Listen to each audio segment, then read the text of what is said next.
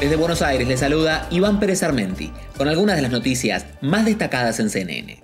11 manifestantes que protestaban contra el presidente Donald Trump fueron detenidos por cargos que van desde resistirse al arresto, obstruir la administración gubernamental y conducta desordenada, luego de una manifestación el domingo, dijo la policía de Nueva York.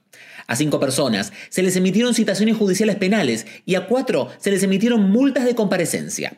Otras dos fueron colocadas en la Reserva Central de Manhattan, según el comunicado de prensa de la policía. La campaña de Joe Biden está enviando al expresidente Barack Obama a Atlanta este lunes. Es un intento por terminar el proyecto de cuatro años de los demócratas de convertir Georgia en un estado pintado con su característico color azul.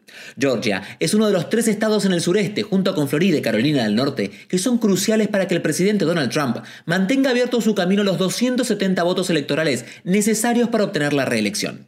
Pero su electorado diversificado, los cambios suburbanos a favor de los demócratas y una serie de situaciones difíciles durante la presidencia de Trump han convertido a Georgia en un campo de batalla.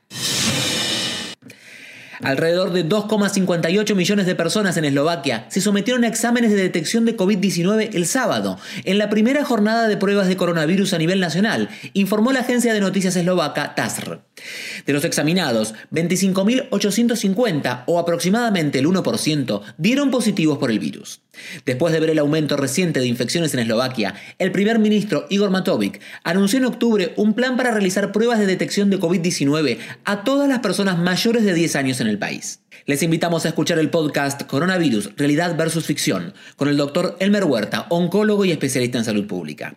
Son segmentos informativos diarios que les ayudarán a entender mejor este virus. Recuerden que pueden escucharlo en su plataforma de podcast favorita. Desde Buenos Aires les informó Iván Pérez Armenti. Sigan conectados e informados a través de cnne.com.